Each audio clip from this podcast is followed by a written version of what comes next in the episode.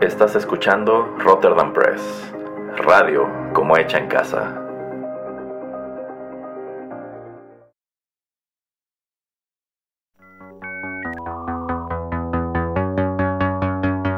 TechPili. El programa en donde analizamos la tecnología de manera relajada y divertida.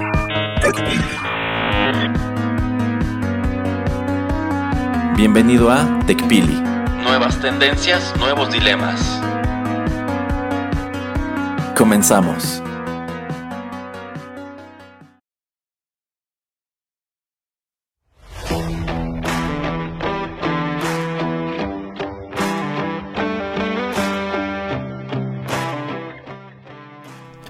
Hola, ¿qué tal amigos? Bienvenidos a la emisión número 88 de TechPili, nuevas tendencias, nuevos dilemas. Los saluda Juanito Pereira aquí a través de los micrófonos de Rotterdam Press.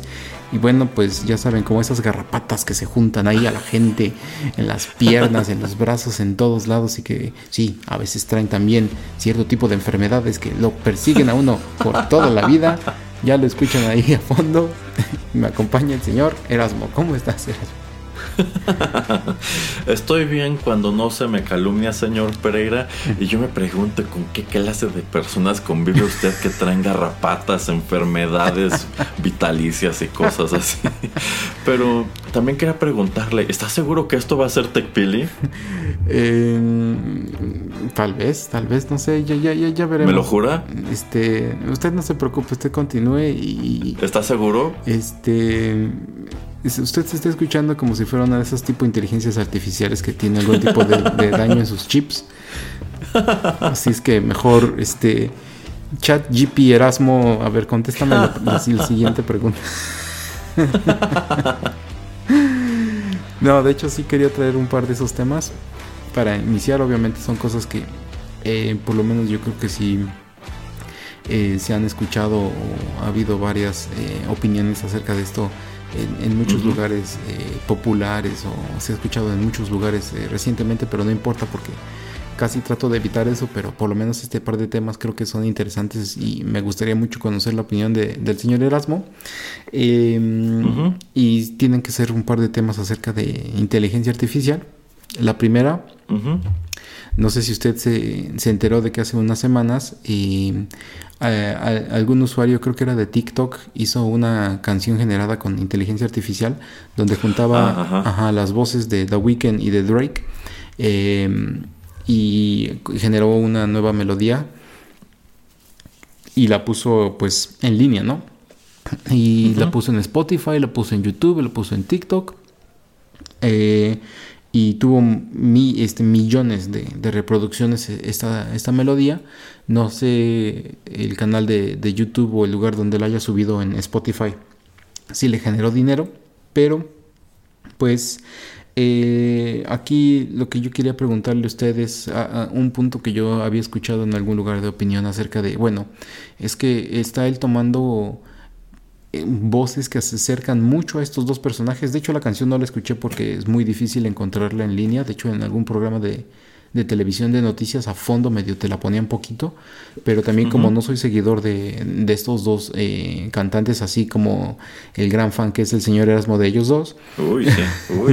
pues la verdad no, no es que me haya sonado ni para un lado ni para el otro de decir, ay, sí es que están igualitos. Eh, lo que yo quería preguntarle a ustedes es, estamos entrando un nuevo, em, a una nueva arena, un nuevo tipo de, lugar donde pues legalmente vamos a tener que definir qué hacer con este tipo como de creaciones eh, generadas por inteligencia artificial, dado que pues en primer lugar, eh, eh, o sea, la reacción que tienen las plataformas de, ah, y hasta SoundCloud también tumbó esta, esta melodía, eh, la reacción de, todas las plataformas en línea de básicamente borrar eh, este artículo. Em, porque pues sí, está tomando las, voces de estos dos em, cantantes. Pero por ejemplo, si, si, él no, si él no hubiera dicho que eran estos dos personajes, no sé qué tanto hubiera saltado la gente. Y también es una canción que él crea, o sea, es una canción que él produce, que él también eh, supongo escribe. No sé si fue la, inteligencia artificial literalmente la que hace todo, o sea, toda la música, toda la letra y exactamente el, em, la manera en que suenan las voces como para que fuera un dueto, pero si es una creación que ninguno de estos dos cantantes o ninguno de, los escritores eh, comunes que ellos utilizan para hacer este tipo de música de ellos fueron los que la crearon, pues ¿cuál es el problema? O él está creando algo original, obviamente eh, colgándose de la fama de estos dos eh, señores, pero quitando eso de lado, pues la, melodía y ahora sí que la música y la letra son de él, ¿no? O sea, ahí es como que un terreno muy eh, claro oscuro donde no sé exactamente a dónde vamos y me gustaría por, por lo menos en ese sentido escuchar su opinión. Ok, eh, eh, es, un tema interesante y complicado que va totalmente de lo que dice el eslogan de este programa, que son nuevas tendencias, nuevos dilemas. pues efectivamente ya hay un número de, de, líos que se han suscitado precisamente con este surgimiento de las herramientas de inteligencia artificial. Y sí, sí, de hecho el señor Pereira me compartió por allí un artículo en donde relataban esta situación, en donde efectivamente un usuario de internet genera una canción que atribuye bueno, él presenta como una colaboración entre estos dos cantantes y mediante inteligencia artificial replica sus voces. Que hay que decirlo, no creo que a la inteligencia artificial le haya costado mucho trabajo, tomando en cuenta que son de estos intérpretes que dependen muchísimo del autotune y, casi todos ellos terminan escuchándose muy parecido precisamente por ello, porque es más o menos el mismo estilo. También, tiene, también tienen un estilo de música muy parecido, que es música electrónica generada con un sintetizador. Entonces, pues la verdad yo considero no debe ser algo muy difícil de replicar. Y sí es interesante que por un lado logró engañar al sistema. Y me parece que en sí es la representación de algunos de estos dos artistas la que pega el brinco y se da cuenta como que tenemos una nueva canción que tiene no sé cuántos millones de reproducciones y dicen mi, mi, cliente jamás colaboró con este otro, ¿no? O por qué no me avisó que lo hizo. y es cuando se dan cuenta de eso, de que esto fue pues fue un, fraude. es, eh, sencillamente es algo que a esta persona se le ocurre y sí, no sé si haya tenido algún beneficio económico de, esta, de este acto. Yo quiero pensar que no, porque probablemente ya estaría metido en un lío todavía más grande. Eh, yo creo que la reacción de eliminar de sus, de sus plataformas la canción fue la reacción este, eh, correcta, si bien allí entramos efectivamente en, un, en una especie de limbo. ¿Qué pasa si esta persona... vamos a suponer, eh, yo creo que si esta persona hubiera presentado esa misma canción con su voz o la voz de alguien más, no habría tenido este tipo de... No, no, habría tenido este tipo de penetración, no habría llamado la atención del mismo modo. Pero ¿qué pasa si allá en el internet hay alguien que escuchó la canción, efectivamente creyendo que era de Drake y The Weeknd, y le gustó y dijo, está muy padre? Esta misma persona va a seguir creyendo que está muy padre ahora que sabe que no es de ellos y si esta persona la sube una vez más, pero con su verdadera voz. Eh, yo creo que esa es una buena pregunta. otra buena pregunta es, ok, ya, me cacharon, me cacharon que traté de, bueno, que les vi la cara, pero ahí va la canción otra vez, porque yo la escribí, es mía, es mi composición. Exacto, Pero ahora la va a cantar mi cuate que también es un rapero. ¿Me van a dejar subirla o solamente porque ya hice mi travesura me van a vetar de estas plataformas? Yo, yo creo que esa es una, es una buena pregunta, ¿no? Lo que eh, eh, me, está robando la pregunta, otra vez voy a tener que quitar mi libreta aquí de la mesa porque ya basta, señor Erasmo. Maldita sea. Y mi pregunta no era, no iba a ser relacionada a cualquier raperito o amiguito, pero digamos alguien que mm, fuera como que más o menos del medio, eh, conocido, un artista que mm, medio reconocido, tal vez digamos que tenga la mitad de los seguidores que tiene alguno de estos dos este, personajes y que dijera, pues sabes que la canción es buena, la estructura está agradable, eh, la voy a grabar yo o sea, aparte, ¿por qué no lo...? Yo, yo diría que por qué... O sea, no vería yo la manera en que le dijera, no puedes subirla, porque es, por ejemplo, lo... Eh, legalmente meternos en problemas como lo que está haciendo Taylor Swift de regrabar todas sus este todas sus melodías que ya también habíamos comentado de, sus álbums eh, anteriores o los primeros porque esos le pertenecen a algún sello discográfico o los derechos están con alguien. Entonces ella está haciendo sus nuevos masters. Entonces puede llegar un personaje de medio pelo, de medio pelo o hasta un poquito más conocido y decir, pues sabes qué, esta es la canción prohibida y esta es mi, versión de ella y que sea 99% muy similar, pero que él eh, utilice todos los instrumentos o los sintetizadores o lo que sea para hacerla eh, o recrearla en su manera. Em, yo vería muy difícil que legalmente pudieras tumbarla, porque nuevamente esos dos cantantes no tuvieron nada que ver con esa melodía, no la escribieron ni nada. Y, es pegarle también eh, a cosas que cualquier persona que utilice YouTube para hacer covers de canciones eh, los tumbaría y crearía un mal precedente.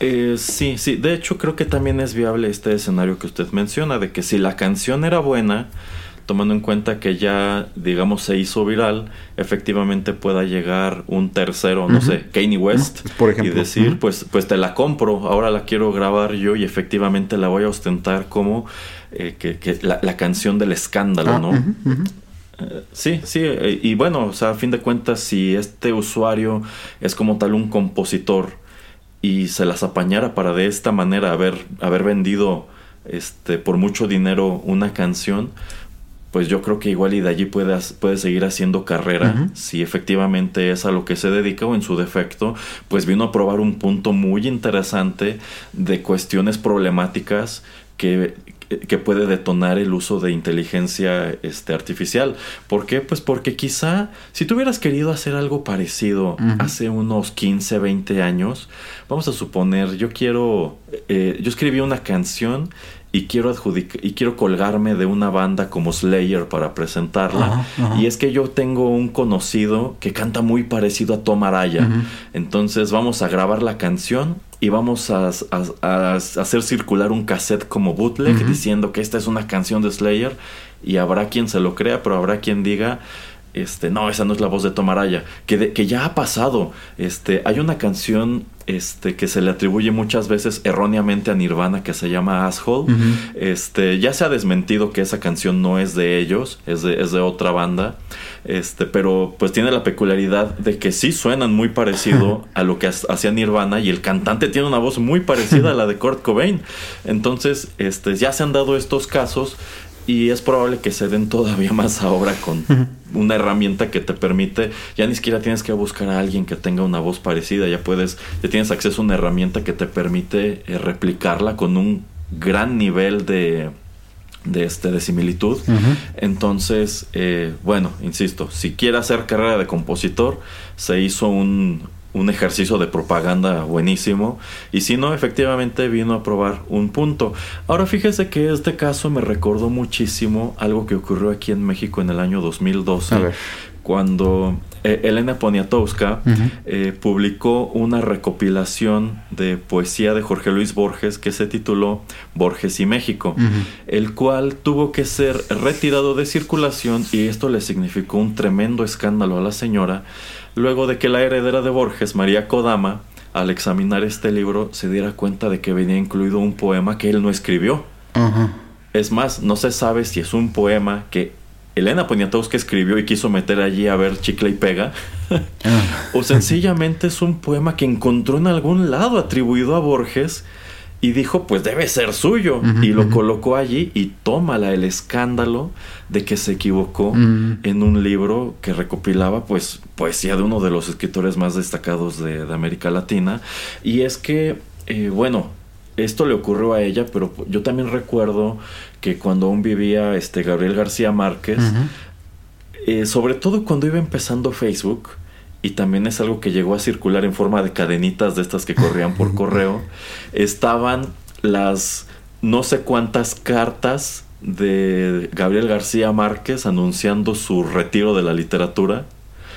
Este, que eran de pronto unos textos así como que, no sé, muy melodramáticos. Ya. que quién sabe quién escribió pero los hizo circular de este modo y los presentó como que, ah, este es el hermoso texto que publicó Gabriel García Márquez anunciando su retiro de la literatura. Y pues la mayoría de, bueno, todos ellos por supuesto eran, eran falsos. Pero pues no faltaba quien sí se lo creyera y dijera, ay, qué triste, se va a retirar Gabriel García Márquez, o mira qué bonito está esto que escribió, etcétera, etcétera. Entonces, qué chistoso, ¿no? Cómo en distintos contextos se da un fenómeno similar. Mm, sí, sí, exactamente, pero yo creo que así como avanza el tiempo y avanzan las, tecnologías, yo creo que eh, va a haber este tipo como de embrollos, ¿no? Eh, sobre todo porque pues en temas gubernamentales, en leyes eh, y todo eso, pues eh, no, no hay manera de que sigan el paso de los eh, cambios tecnológicos, ¿no? O sea, es, es muy difícil decidir qué es lo que vas a hacer y por ejemplo creo que en Estados Unidos en algún punto cuando empieza a salir el teléfono pues obviamente lo meten a, a telégrafos o sea como a la industria a la empresa o al departamento que estaba pues este lidiando con eso. ¿por qué? porque pues no existía nada relacionado con teléfonos o no existía ningún tipo de ley o burocracia relacionado a eso. Entonces pues vamos a meterlo a lo que es algo de comunicación a, larga distancia. Em, pero usted qué cree por ejemplo en este caso acerca de los temas legales o sea usted cree que no va a tener ningún pie eh, ninguno de estos artistas o sus representaciones cuando saquen estas canciones. Y usted como está diciendo cree que más gente vea este ejemplo y haga lo mismo de decir ah es este fue Slayer ah fue Nightwish ah este fue el nuevo de Bon Jovi y no que al final no fue. Se genera especulación se genera ruido y ah, ahora sí lo va a grabar alguien diferente y ahora sí escúchenla o sea usted cree que vamos a entrar en una época donde más gente va a tratar de engañar a otros simplemente como para llamar la atención? Yo pienso que sí, porque a fin de cuentas este es un caso en donde ya se demostró que se puede hacer. Y, e insisto, no sabemos si esta persona tuvo un beneficio económico o no, pero podríamos entrar en una tremenda polémica si, por ejemplo, alguno de estos dos artistas dijera, ¿sabes qué? Yo quiero demandarte por haber cometido un fraude, por haber tratado de vender un producto con mi nombre que no tenía ninguna relación conmigo y yo considero que este, no sé, voy a indagar con Spotify, con iTunes, con los que lo hayan tenido, cuántas reproducciones tuvo y basado en esas reproducciones yo puedo calcular que me, que me hiciste un daño por tantos miles o millones de dólares. Lo cual pues sería algo muy polémico porque, a ver, es que en realidad si esto efectivamente puede considerarse un fraude y una corte está dispuesta a aceptar el caso, en realidad al final del día de quién es la culpa, de quien utilizó la herramienta para cometer el fraude o de la empresa que desarrolló la herramienta que hizo posible el fraude. Exacto. Y qué papel juegan las plataformas de stream, bueno, de sí, de streaming de música que recibieron una pista y la estuvieron comercializando y acreditando sin, o sea, en realidad lo que hace es darte cuenta de que no hay como tal un filtro que diga, me están mandando esta canción diciendo que es de Weekend y mm. Drake, y no hay alguien que diga o que se haya tomado la molestia de investigar de veras. Pero, Entonces es un caso muy complicado e insisto, o sea, habría que ver si una corte estaría dispuesta a perseguir como tal esto como un caso de fraude. Eh, sí, sí, efectivamente. Pero digo, no sé cómo funciona Spotify, pero creo que usted y yo sabemos que por lo menos eh, SoundCloud, por lo menos este YouTube, sí tienen ahí sus programitas que si usted sube un programa de... bueno, pero o sea, es que en el caso de estos sitios es como tal un algoritmo, no hay una persona que esté allí escuchando pista por pista o video por video, pero por algoritmo puede decir, ah, este Rotterdam Press está subiendo este post en donde viene una canción de no sé, de Shakira ah, y vamos a tumbarles ese programa. Pero en este caso, si efectivamente ese algoritmo, eh, incluso podremos decir, es que incluso engañó al algoritmo. Ah, si hay un algoritmo que se dedica precisamente a eso, pues el, producto que arrojó esta persona tuvo tal calidad que engañó al mismo algoritmo. Oiga, me está diciendo que seguramente eh, llamaron al, algoritmo a la oficina del director general para regañarlo. o me está diciendo, y son breaking news de que hasta lo despidieron. pues probablemente sí se metió en un lío quien desarrolló el algoritmo, ah. porque probablemente se los vendió como que era un sistema infalible y pues ahí está la evidencia de que sí se le puede dar la vuelta. sí, así es. Y nada más para tocar el primer punto que usted hace de si yo me entero de que esta es una canción que fue generada por inteligencia artificial y al principio, antes de yo saber todo esto, si me gustaba o no me gustaba, y la única manera en que yo pudiera compararlo o contestar, eh, en primer lugar yo diría, a mí me seguiría gustando porque diría, pues esto si esto está bien eh, producido, pues está bien producido y punto.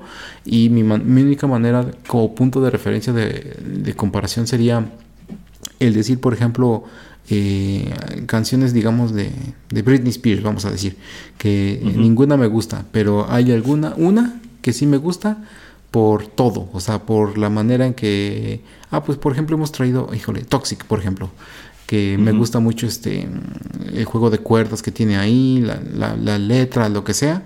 Digamos, esa es la, mejor canción o la única canción que me gusta de, de, Britney Spears. Em, y tal vez era la única canción que yo conocía porque yo nada más era puro hardcore metal que nunca me interesó en meterme en canales o cosas de pop.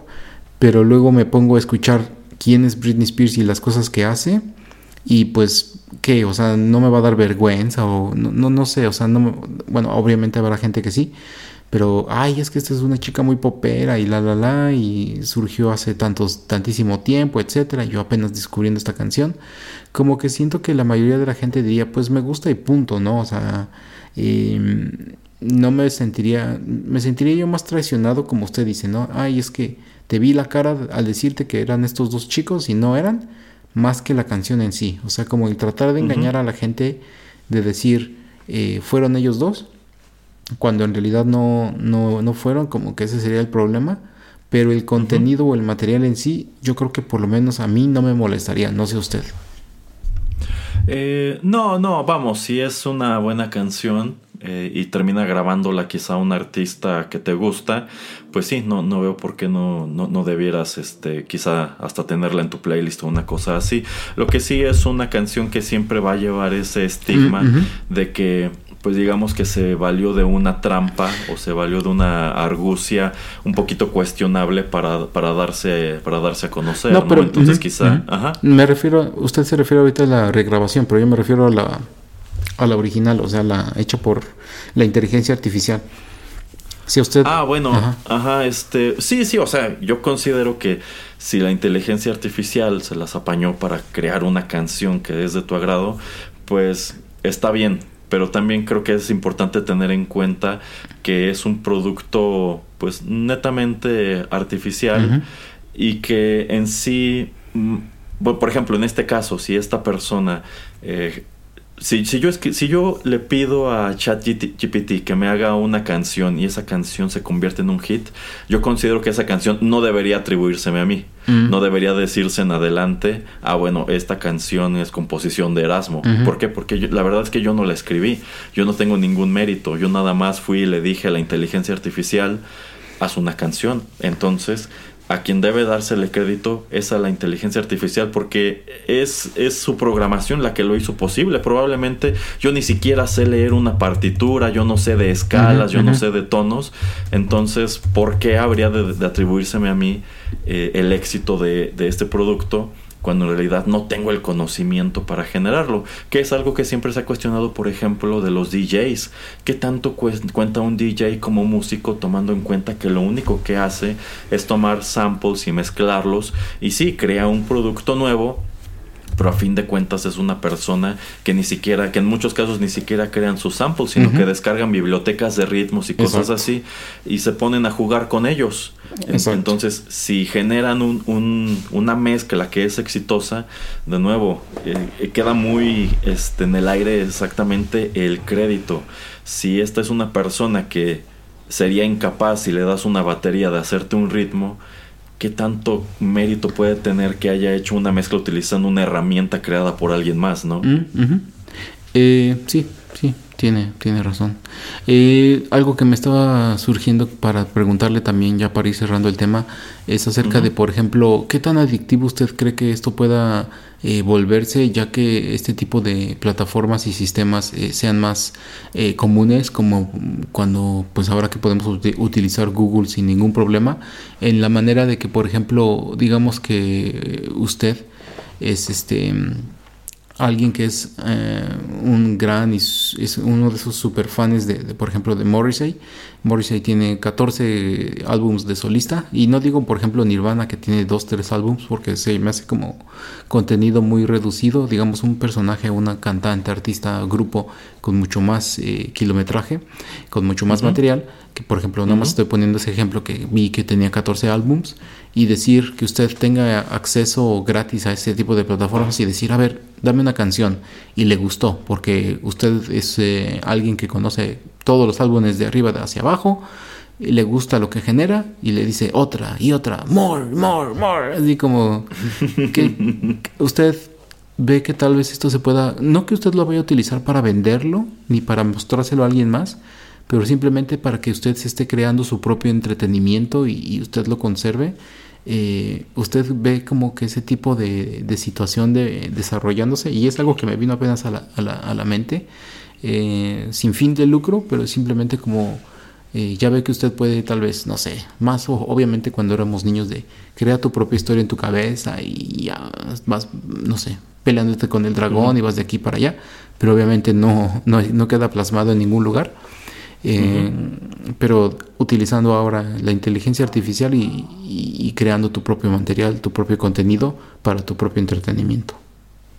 Eh, yo creo que sí se va a convertir en algo adictivo porque a fin de cuentas es darte acceso a herramientas o a habilidades que probablemente por tu cuenta nunca pudiste haber desarrollado, pero quizá te hubiera gustado.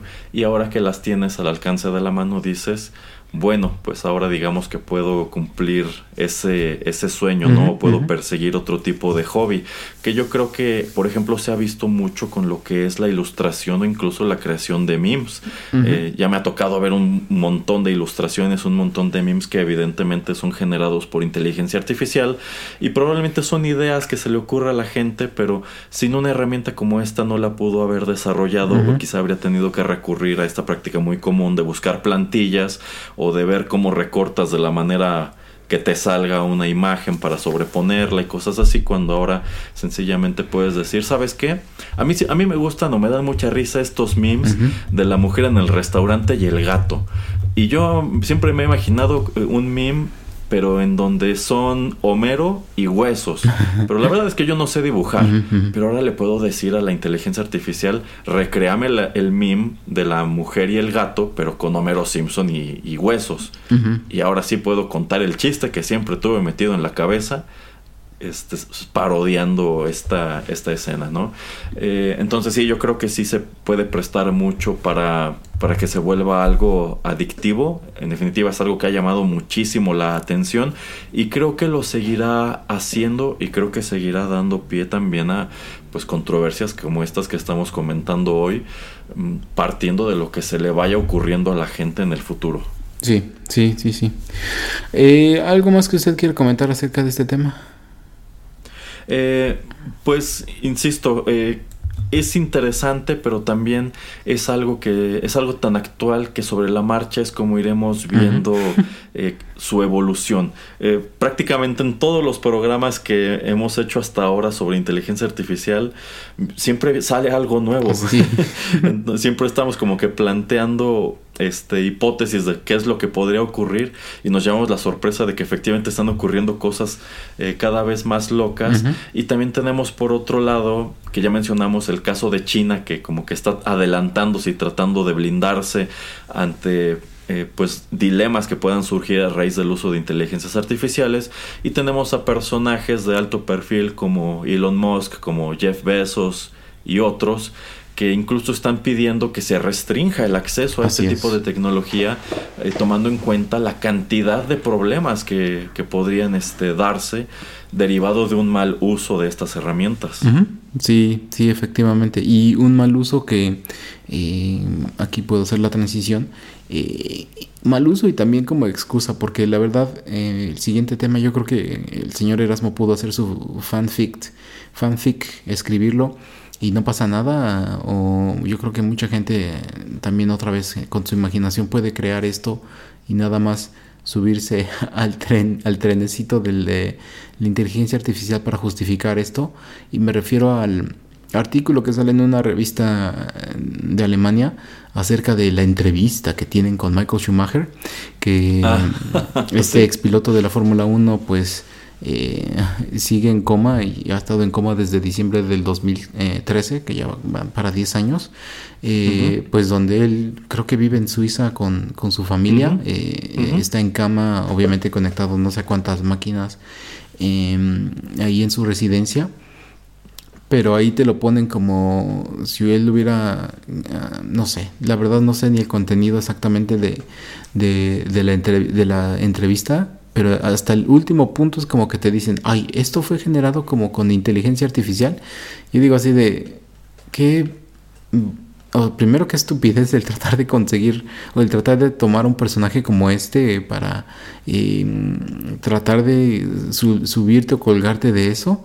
Y lo siguiente es, ¿a quién, le, ¿a quién le consta que en verdad utilizaron un programa y no simplemente fue eh, una persona que escribe, ay, imagínate que despiertas después de 10 años, eh, a ver, y tú le estás hablando como si fueras él, escríbele.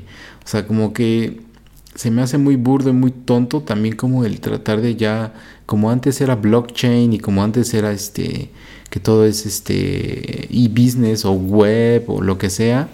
O sea, como tratar de subirte a, a, lo que es este tendencia como para crear eh, contenido y en este sentido esto que es una revista física que no sé qué tanto éxito tenía allá en, el país de Alemania pero se me hace muy tonto no el también como pues tratar de crear eh, cosas eh, de esta manera y pues otra vez es tratando muy de muy mal gusto pues engañar a tus lectores y engañar a la gente eh, bueno, es que yo creo que en sí es un ardid publicitario. Y sí, eh, yo creo que tienen el mal tino de elegir eh, a un personaje como, como Michael Schumacher. y también el hecho de que en sí dicen que, bueno, revelan que es algo generado por inteligencia artificial hasta el último. Quizás si lo hubieran puesto al principio, inteligencia artificial se imagina cómo sería shalala shalala quizá dices, bueno, me están advirtiendo desde antes. Pero el hecho de que no lo hayan puesto como parte del titular y lo hayan manejado pues de manera muy escandalosa, así como este ya despertó y hablamos con él. Bueno, yo creo que eso sí es, es, reprobable. E incluso me parece que la familia de Michael Schumacher eh, los este los está demandando o algún pleito ya se ya, se desató que yo creo que está en orden no solamente por la cuestión de que sí es algo de, de mal gusto sino porque insisto eh, quién te está dando permiso de utilizar esta imagen probablemente es una celebridad a la que tú como medio jamás hubieras tenido acceso. O es una celebridad que quizá en su momento cobraba por foto o cobraba por entrevista y pues digamos que el hecho de que estés tratando de tener acceso a su imagen sin pagar la cuota que nosotros eh, pusimos en su momento, pues también se puede considerar un fraude, podemos argumentar que nos estás robando, que estás actuando de mala voluntad, etcétera, etcétera. Eh, creo que también es una situación bastante eh, complicada y que no, no, no me encanta que una publicación está incurriendo en esto porque está sentando el, mal precedente de que otras publicaciones podrían tratar de hacer lo mismo o si no es que ya van a tratar de hacer lo mismo nada más por llamar la atención. Eh, y, y, yo creo que precisamente por eso debe estar muy fuerte el debate de cuán necesario es efectivamente tener un disclaimer de que esto no es real, esto está manipulado, etcétera, etcétera. Por aquello de que, por ejemplo, me tocó ver en algunos medios, creo que fue este, en Deutsche Welle, que generaron también por inteligencia artificial unas imágenes eh, cuando estaba este escándalo del, del indictment de Donald Trump, ujú. Que generaron precisamente en- en tele- o reportaron que se habían generado, estaban circulando unas imágenes creadas por inteligencia Ajá. artificial de Donald Trump siendo sacado de Trump Tower de Nueva York, eh, esposado Ajá. este, por, pues, por agentes de, de la policía. Y pues la verdad es que el, el realismo de la imagen es mucho. Es el tipo de cosa que si examinas con, con, con detalle te das cuenta de en dónde se equivoca. Y es que yo siento que todas estas imágenes tienen un look muy particular que te delata de dónde salieron. Pero este, pues tomando en cuenta que es un personaje muy im- impopular en ciertos sectores de la población de los Estados Unidos, claro que son imágenes que se van a compartir hasta el cansancio en internet. Y mucha gente las va a tomar por ciertas y las va a celebrar tipo, ah, sí, por fin ocurrió lo que yo quería que ocurriera. Y me parece que por allí también se generaron imágenes de Vladimir Putin, de nuevo, siendo arrestado hasta sin, hasta sin camisa ni nada. Ya ve que a este señor le encanta andar con el torso desnudo. Igual el momento en el que están arrestando a Vladimir Putin por crímenes contra la humanidad y cosas así. Entonces, eh, pues es un debate interesante. ¿Cuán, eh, cuán peligroso es que esas imágenes, que, que cualquiera pueda llegar y generar este tipo de imágenes y no presentarlas como curiosidad, sino presentarlas como hecho, acompañadas de una nota. Ah, arrestan en Moscú a Vladimir Putin y resulta que eh, 5.000 personas se lo creen en el internet y lo comparten y termina por convertirse en una nota eh, viral que sí logra engañar a un número de personas y les hace creer al menos durante un rato que efectivamente arrestan a esta, a, a esta persona hasta que llega el golpe de realidad o alguien tiene que salir a desmentir, oigan, es que no es cierto, esto no, no ocurrió. Entonces sí, sí hay cuestiones en las cuales yo creo que puede causar eh, mucho daño. El, cualquiera que sea el daño que puede generar precisamente este tipo de falsa información, información este, que se difunde de manera eh, malintencionada. Así que eh, pues está por verse cuáles son las medidas que toman las redes sociales para esto. Quizá en algún punto podrían empezar a poner filtros de, a ver, dime de dónde sacaste esta imagen, ¿no? O yo estoy, de- o yo quizá ahora ya tengo un algoritmo que detecta, ah, yo tengo la sospecha de que esta imagen es generada por inteligencia artificial y no te voy a dejar subirla. No sé, eh, es, es muy interesante, es curioso lo que está ocurriendo y habrá que ver cómo evoluciona.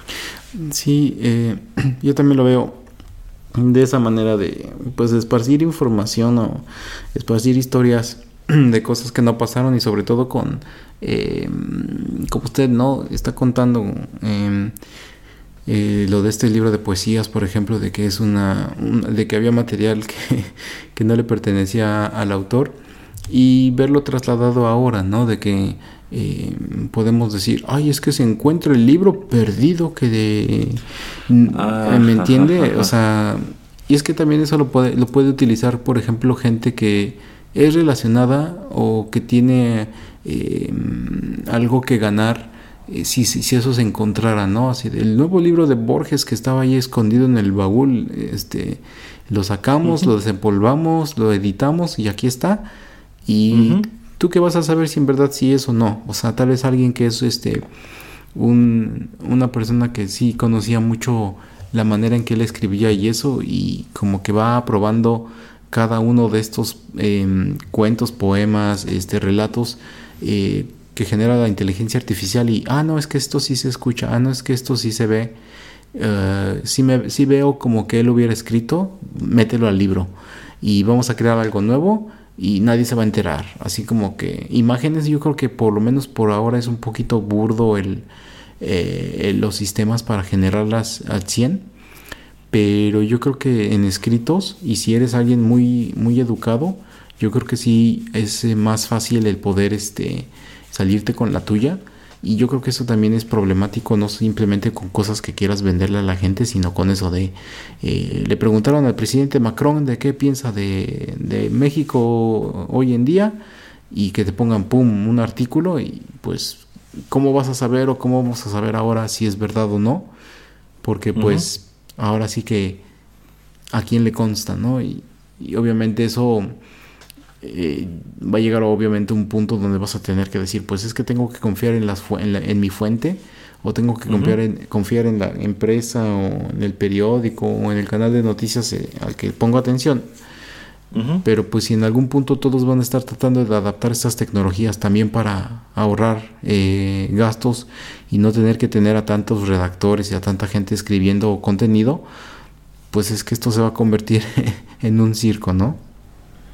Sí, sí, podría dar pie a unos escenarios increíblemente caóticos. Ahora que usted menciona esto de el libro perdido de Borges, pues precisamente esta semana me tocó ver la noticia de que al parecer los herederos de Gabriel García Márquez efectivamente van a publicar este una novela, bueno, la primera novela inédita, una novela que escribió pero ah, nunca se publicó y ya están igual los cuestionamientos de si de verdad es algo que dejó escrito o no o algo que no terminó y nada más ellos lo terminaron por él para sacar dinero, no sé. Eh, siempre es un tema muy controvertido eh, yo siento que lo es ahora muchísimo más que antes, porque a fin de cuentas, en la historia del arte hay un montón de cosas póstumas con las cuales la gente pareciera no tener mucho problema, como el Requiem de Mozart. Mozart solamente escribió una parte del principio antes de morirse, y es alguien más quien termina de escribir la obra completa y sin embargo siempre es atribuida a Mozart, Cuando, cuando el 90% de ella no la escribió él y no sabemos si lo hubiera escrito así, pero la historia ha decidido aceptar que ese es el requiem de Mozart. En cambio ahora como que sí le estamos poniendo muchos peros a este tipo de cosas. Ah, la nueva novela o la primera novela póstuma de Gabriel García Márquez, bueno, es que a nadie nos consta que efectivamente sea póstuma. A ver que enseñen los manuscritos o que enseñen los archivos. Obviamente no lo van a hacer. Yo creo que ahí ya es más de qué tanto estás dispuesto a confiar en que sí es algo que él escribió o no.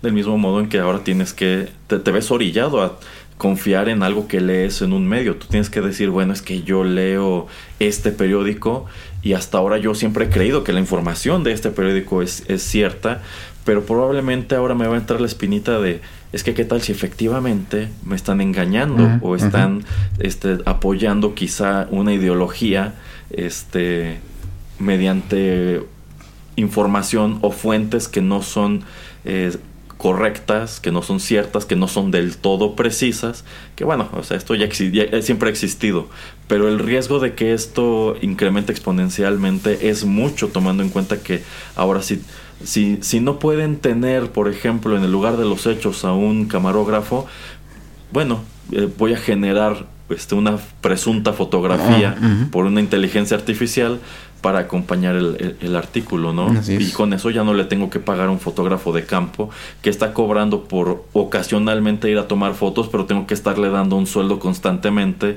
para que no se me vaya con sus fotos a otro lado. Entonces sí, sí, se está complicando muchísimo y quizá eh, sí, sea necesario en algún momento empezar a poner reglas o incluso que quizá algunos medios digan, ¿sabes qué?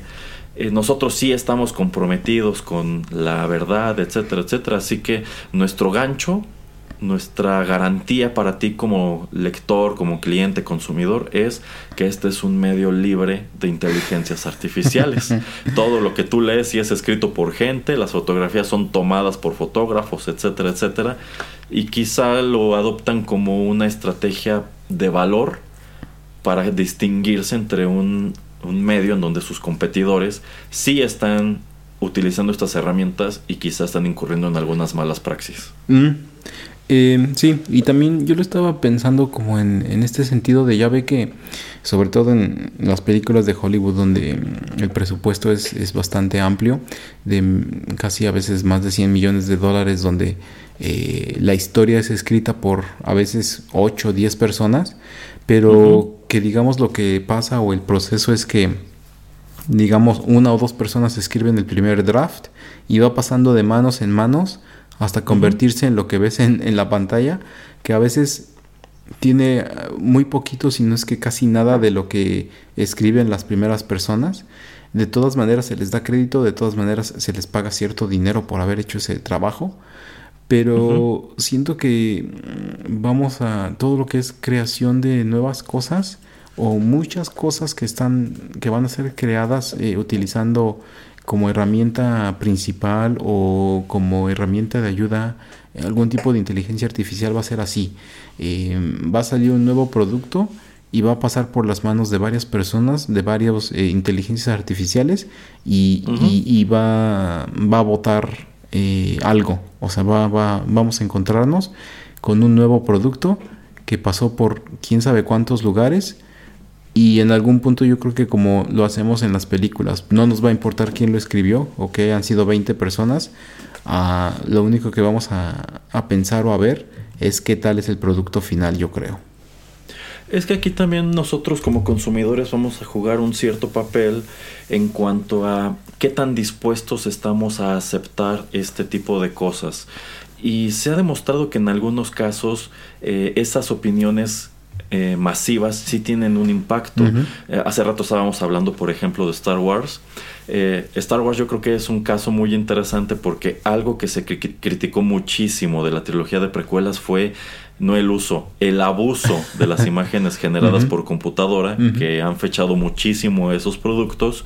Y bueno, como que eso desató una tendencia en donde cada vez veías más CGI en las películas, con mayor o menor éxito, pero lo veías.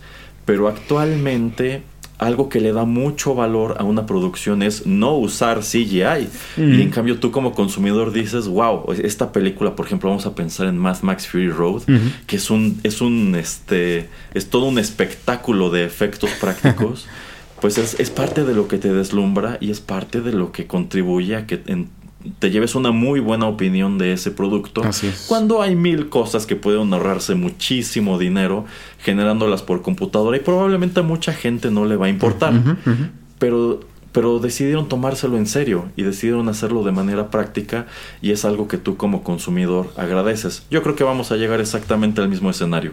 Probablemente se va a desatar igual una oleada de películas con un alto nivel de asistencia por inteligencia artificial y vamos a y como, como mercado vamos a decir ya estoy harto. Así como nos hartamos de las películas en 3D yo creo que vamos a decir es que es muy barato que estén utilizando inteligencia artificial para cosas tan nimias como no sé ahora, ahora en lugar de contratar extras los meten por inteligencia artificial no este entonces vas a decir ya estoy harto pero cuando por cuando una película decida volver a meter extras, volver a hacer las cosas de manera práctica, ahí vas a decir, ah, es que esto tiene valor, esto me vuelve a gustar, esto me, esto me está interesando, ¿no?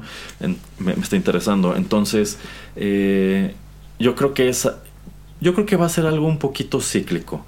Ahorita todo el mundo va a estar vuelto loco por este tipo de cosas, va a causar unos cuantos problemas, pero quizá conforme pase el tiempo o va a llegar algo a reemplazarlo o sencillamente el mercado se va a cansar. Pero yo creo que en buena parte, si no queremos este, que, por ejemplo, nos empiecen a meter muchas cosas este, que no tienen un mérito de personas detrás de sí, pues en parte está eso, hacerles saber a estas empresas que así como en su momento ya estábamos hartos del CGI, hartos del 3D, bueno, pues no queremos este, que empiecen a abusar del mismo modo de la inteligencia artificial. Mm, sí, yo creo que es, eh, concuerdo con usted, yo creo que va a ser recíclico y yo creo que también por eso mucha gente aprecia y, ve mm, con otros ojos, por ejemplo, estos últimos films de, em, de Tom Cruise, que Top Gun y los de Misión Imposible, por eso, ¿no? De que eh, él y su equipo se dedican a presentarnos muchas cosas prácticas, también este John Wick. Em, y todos ellos em, también se dedican mucho a lo que estás viendo en la pantalla es lo que está sucediendo en realidad y obviamente utilizar muy poco aquí y allá algún retoque de CGI pero simplemente como para eh, conectar imágenes o para conectar ciertas cosas pero que se vea como que pues todo está pasando ahí enfrente de la cámara y lo que grabaron es real o sea no tuvieron que utilizar mucha postproducción. Eh, sí, sí lo veo así, yo creo que va a ser cíclico, vamos a llegar a un punto en que va a estar súper saturado y vamos a decir ya estamos hartos y regresemos a lo que era antes y, y otra vez va a ser así, como en oleadas. Sí, sí, eh, sí, sí, yo creo. Y también, bueno, habrá que ver qué tipo de aceptación empieza a tener eh, este tipo de material, porque, por ejemplo, si el año siguiente nos llevamos la sorpresa de que en a un evento como los Grammys resulta que ya hay una categoría de mejor canción generada por inteligencia artificial, pues eso va a ser echarle leña al fuego y va a ser decirle al mundo, pues eh, sí queremos esto, ¿no? Sí, sí le estamos dando eh, cabida. Así que insisto, eh, es algo bastante reciente, es algo que está en curso. Habrá que ver cómo evoluciona. Sí, sí, así es. Eh, y bueno, eh, como ya comentaba, ¿no? O sea, nada más como para traer este tipo de, temas que también eh, escuchamos o, leemos en otros lados, pero eh, le ponemos también nuestro punto de vista, aun cuando todos ya sabemos que el señor Erasmo no existe y también es una inteligencia artificial y está tratando de defender a su gremio. no, de ninguna manera. Si yo fuera una inteligencia artificial, señor Pereira, yo creo que las otras inteligencias artificiales están muy decepcionadas. este el, último este punto que quiero tratar, que pensé que lo iba a mencionar, Es, el hecho de que eh, recientemente hubo un concurso de fotografía precisamente en Alemania y el primer lugar lo obtuvo ah. una persona que generó una imagen eh, por inteligencia artificial.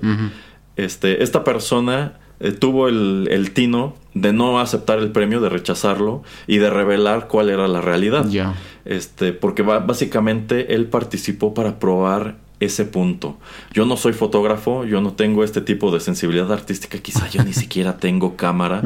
Nada más fui a una inteligencia artificial, le dije que me generara una imagen que la verdad no sé cómo hayan estado las demás, pero yo nada más de verlo hubiera pensado, esta es una fotografía increíblemente eh, corriente y ordinaria. Pero bueno, insisto, quién sabe cómo estuvieran las demás.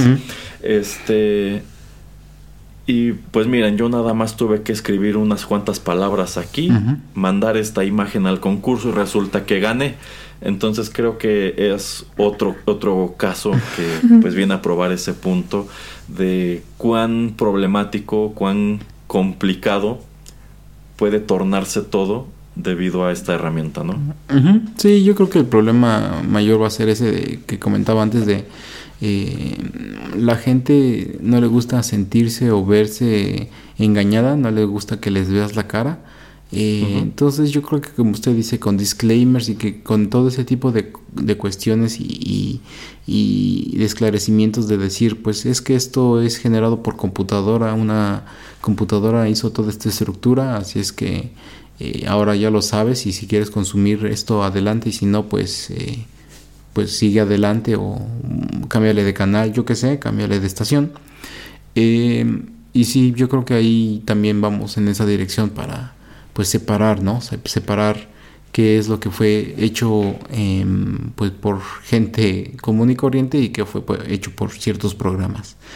Em, el último tema que le quería traer muy brevemente y nada más era ahora sí que algo muy ligero y un poquito más divertido es este el anuncio que hace ya Nintendo de que van a están ya explorando y están viendo qué otras propiedades van a ser en películas animadas, yo creo sobre todo por el éxito que ha tenido en eh, la película de Super Mario Brothers, que ya rebasa los más de mil millones de dólares en taquilla.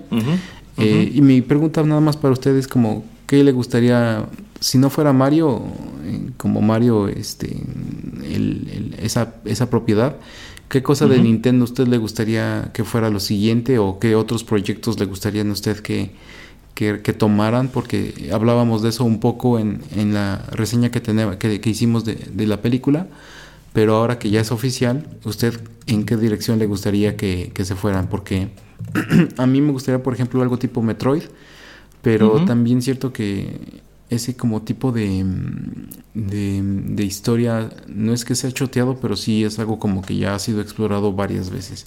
Pero a usted como que qué le gustaría, por lo menos en animado, no live action, live action yo creo que está bien que se alejen de ello, pero ¿qué propiedad le gustaría a usted ver en, en animación? Vaya, vaya, bueno, pues mire, a mí lo que me gustaría ver es que, es que revivieran el Super Mario Bros. Super Show en su versión live action, pero tomando en cuenta que ya no tenemos ni a Lou Albano ni a Danny Wells, eso, eso ya no será posible.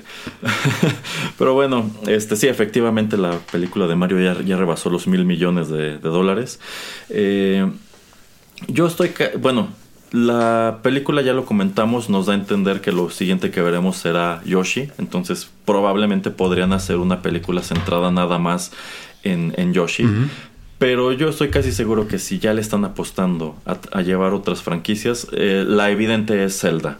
Eh, mm. Como comentamos en nuestra reseña, yo no vería viable que hicieran una película de Zelda con este tipo de humor. A mí mm. siempre me ha parecido una franquicia un poquito más seria. Eh, tiene la ventaja de que es una franquicia cuyos juegos tienen grandes historias. Realmente lo único que necesitan hacer es convertir la historia de un juego en una película, así como ya convirtieron algunos de estos juegos en, mangas. Eh, que básicamente ahí tienen como tal una especie de screenplay, nada más tienen que seguir eso y tomando en cuenta que al menos Ocarina of Time es una muy buena historia, pues eso es todo lo que, lo que mm. tendrían que, contar. Realmente no, no, es necesario que se vayan por la vía de lo original, no es necesario que te muestren, por ejemplo, una historia de origen de todo este conflicto, porque a fin de cuentas Ocarina of Time es más o menos eso.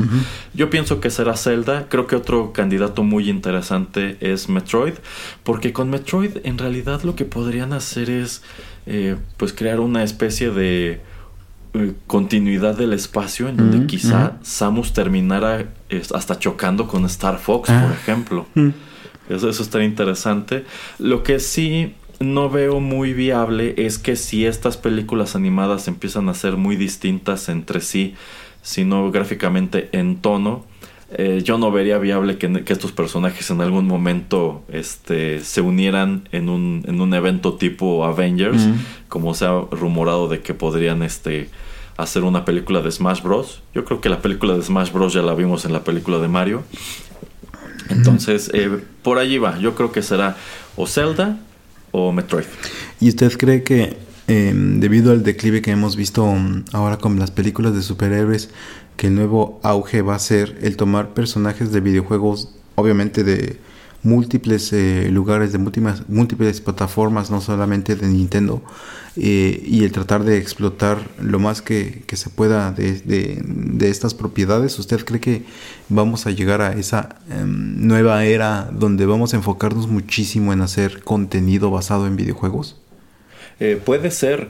Eh, quizá el, obstáculo es que yo considero que en el público general existe un mayor prejuicio contra los videojuegos que contra los superhéroes, de que los videojuegos son juguetes o son productos netamente para niños.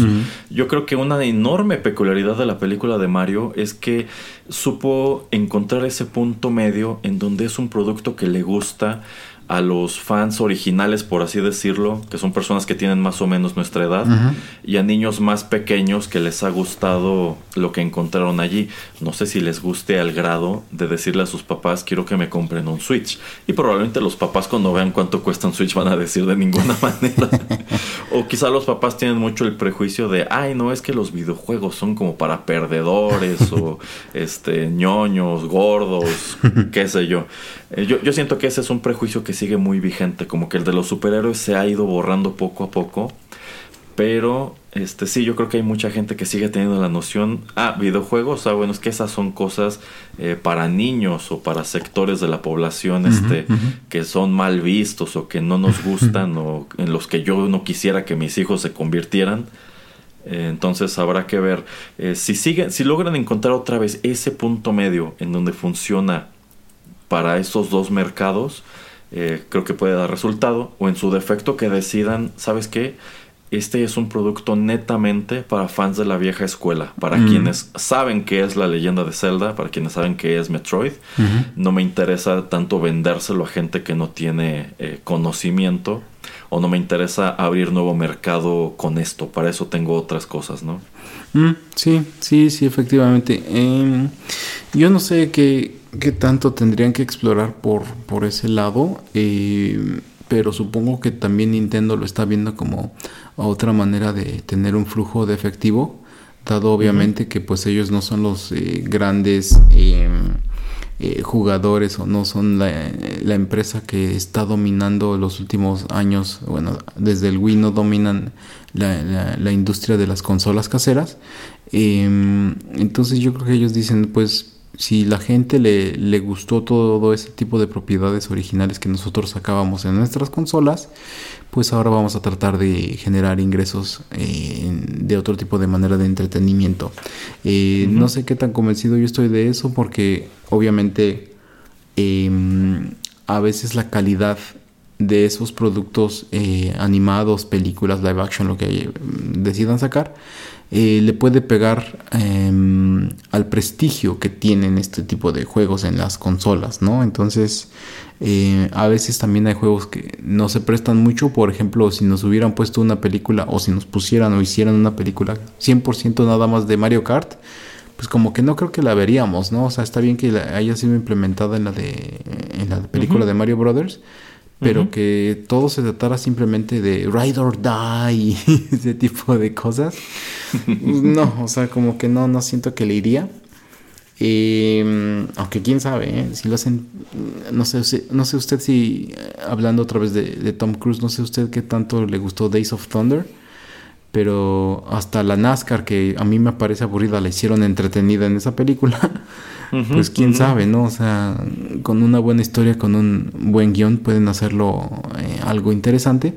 Y, mm, pero sí, me, me, me, parece bien que expandan un poco sus horizontes, pero ojalá que no sobreproduzcan y que le pongan atención a, a lo que están haciendo y tal vez sacar una película por año o cada dos años. Yo creo que sería suficiente.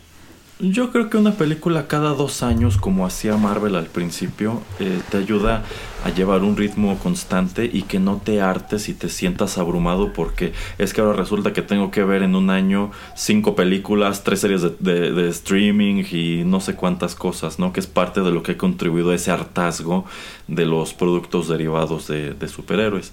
Pero bueno, sí, este, digamos que están en un punto en donde pueden tomar algunas buenas decisiones, ojalá lo hagan y, la, y bueno, si, si no deciden abordar las franquicias de Zelda o de Metroid, yo les diría, la carta ganadora es Luigi's Mansion. no. y mi última pregunta para usted sería, ¿usted esperaba, usted avicinaba que, que, fuera a ser tan popular o que fuera a ser tan exitosa esta película de Mario? No, no, no, este, o sea, Insisto, yo creo que sí estaban conscientes de que haría algo de dinero.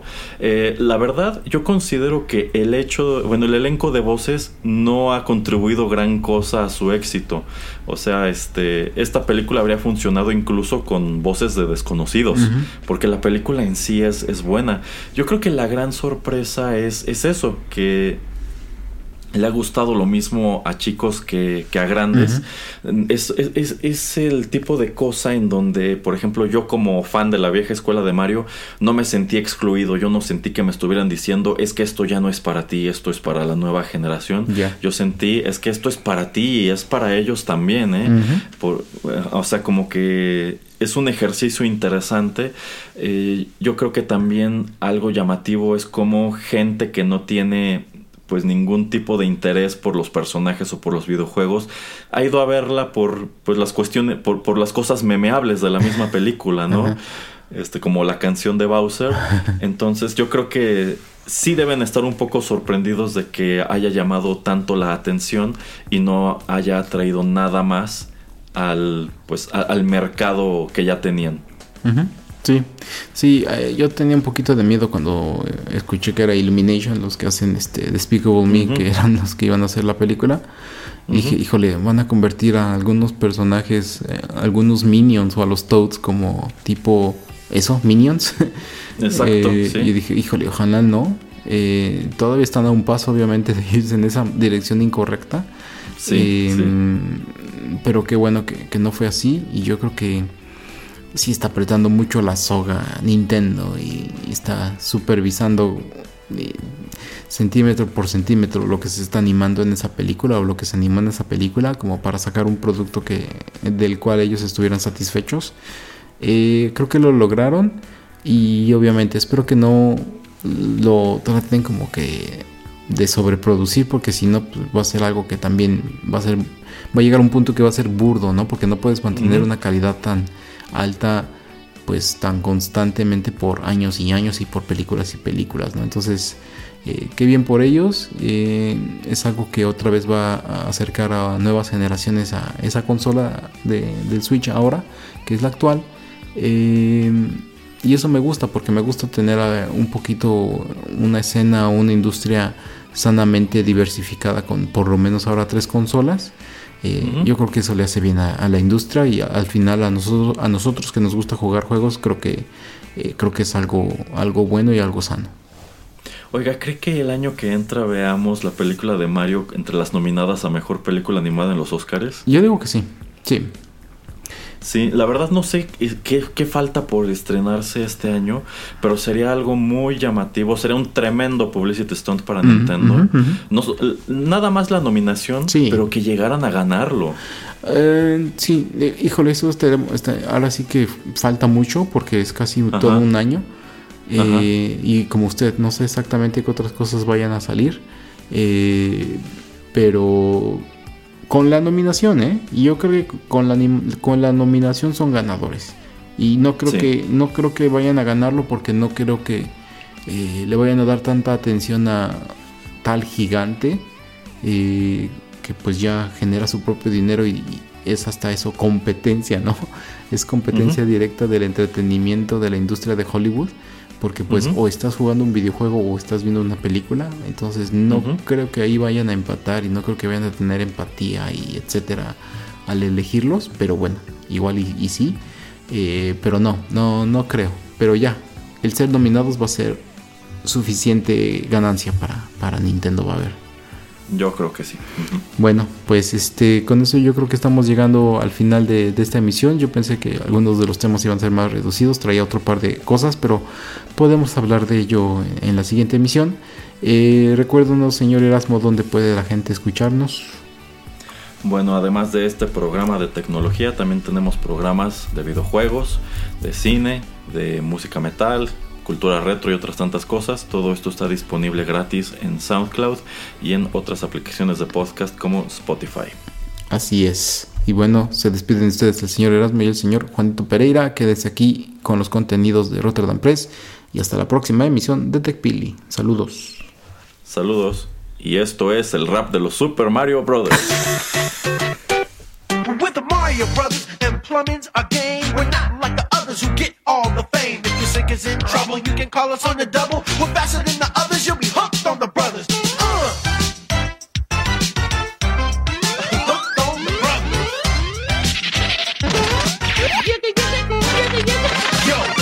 A treat, so hang on to your seat. Get ready for adventure and remarkable feats. You'll meet Koopas and Troopers, the princess and the others.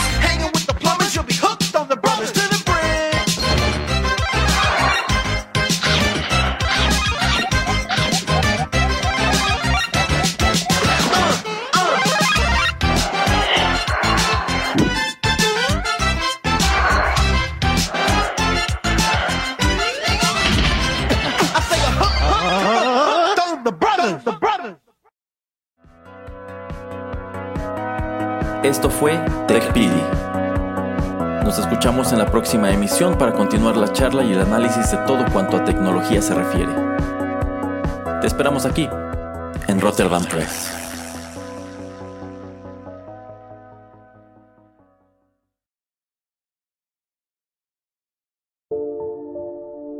Gracias por escuchar Rotterdam Press. Si le gustó este programa, no deje de compartirlo y síganos en nuestras redes sociales para enterarse de los próximos contenidos. Encuéntrenos en Facebook, Instagram y Twitter. Rotterdam Press. Radio como hecha en casa.